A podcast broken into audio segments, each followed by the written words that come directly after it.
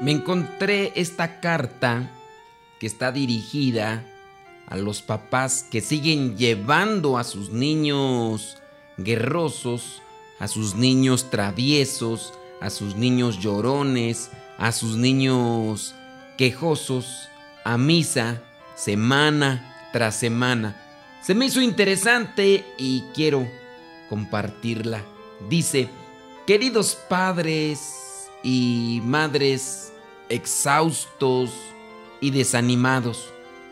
Así que sus hijos son terribles en misa, caóticos, desobedientes y alborotadores. Nos distraen semana tras semana. Lloran y en ocasiones interrumpen al sacerdote en su homilía. Es como si el gran foco de un circo concentrara su luz sobre ustedes todo el tiempo que se hacen presentes en la iglesia y que sus hijos comienzan a hacer lo que saben hacer como niños. Ustedes y su paternidad aparentemente de inferior calidad para algunos. Déjenme decirles que estoy ahí con ustedes.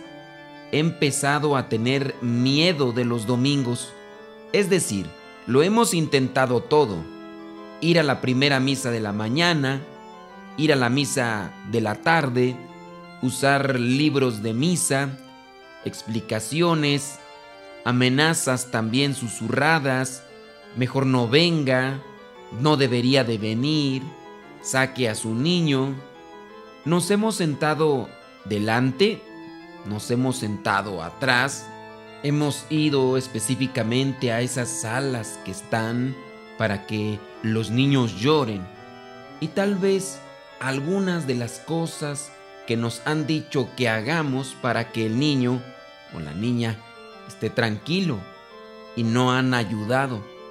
Pero la conclusión es que no hay manera de salir de este lugar sin que algún niño grite, corra como un loco hacia el altar o Dios sabe que tantas cosas harán los niños. Comenzar a jugar con el reclinatorio, empezar a hacer un ruido o comenzar a despadazar los libros que se encuentran dentro de la iglesia para el uso que debemos darle en la liturgia. Sin embargo, a pesar de todo, cada semana, yo y mi ruidosa y caótica familia vamos a estar allí, al fondo, meneándonos y distrayendo a todo el mundo y sometiéndonos al juicio de muchas personas o de algunos sacerdotes que tal vez no entiendan lo difícil que es enseñar a un niño pequeño a sentarse en silencio durante más de 30, 45 o 60 minutos. Parece una locura, aún así igualmente nos vestimos de domingo y vamos a misa, tal como la Madre Iglesia nos pide. Quiero que sepan que sí, esta también es su historia, está bien, mejor incluso. Cristo tenía algo muy importante que decir sobre personas como nosotros. Está en Lucas, capítulo 21, versículos del 1 al 4. Dijo, después, levantando los ojos, Jesús vio a unos ricos que ponían sus ofrendas en el tesoro del templo.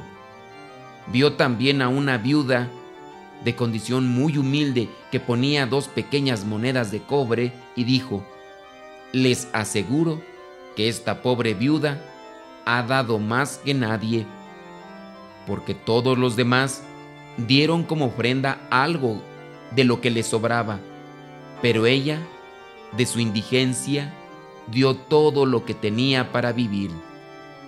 Lucas capítulo 21 versículos del 1 al 4. Ahora pregunto, ¿no es eso exactamente lo que estamos haciendo?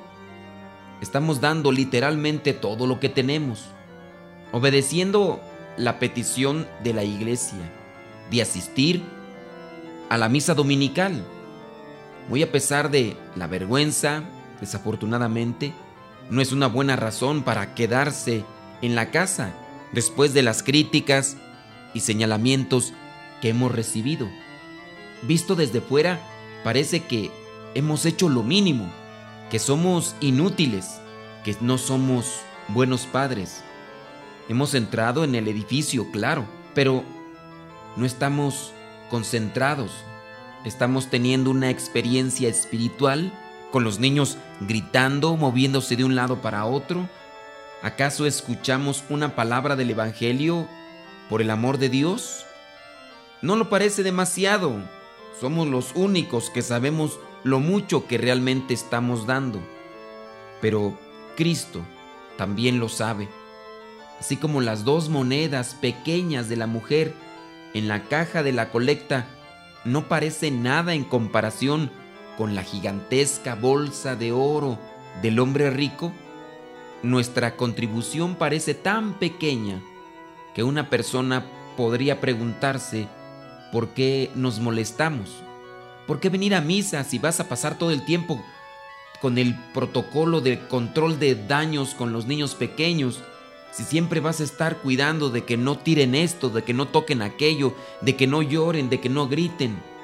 Pero Cristo está ahí para recordarnos que no ve lo que ve el resto de la gente. Con frecuencia salimos de misa sintiendo que todo fue un fracaso, porque en muchos casos nosotros no nos quedamos con algo por estar poniendo a veces más atención del niño o de la niña que no haga su berrinche, que no llore, que no platique, que no toque las veladoras, que no derrumbe el florero. Ni siquiera pude seguir la ceremonia y me fui tan rápido que olvidé hacer la genuflexión. ¿Qué clase de católicos somos? Si así es como se sienten ustedes también, no lo olviden. Tener niños pequeños o niños con necesidades especiales o cualquier situación en la que se encuentren que haga, en algunos casos, imposible arrodillarse en silencio y escuchar cuidadosamente, es un tipo único de pobreza.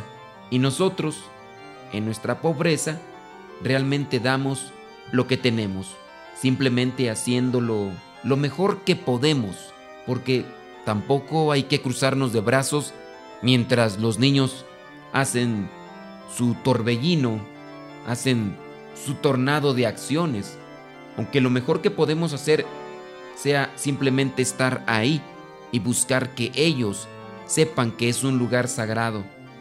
Así que hay que poner más atención en esto. Es una manera de hacer una ofrenda. No se preocupen demasiado por la imagen de su familia. Aunque nunca sea fácil, sigan haciendo lo que hacen y sepan que aunque el mundo no lo vea, Dios sí percibe cuán valioso es su sacrificio. Esta carta se las dirijo a ustedes, papás, que en ocasiones han pensado en ya no ir a la iglesia, porque los niños son muy inquietos. Pero si quieren esperarse a que los niños crezcan y tengan control de sus actos, puede ser que ya ellos no tengan su corazón disponible para Cristo, porque nosotros no nos esforzamos en llevarlos aunque la gente nos critique.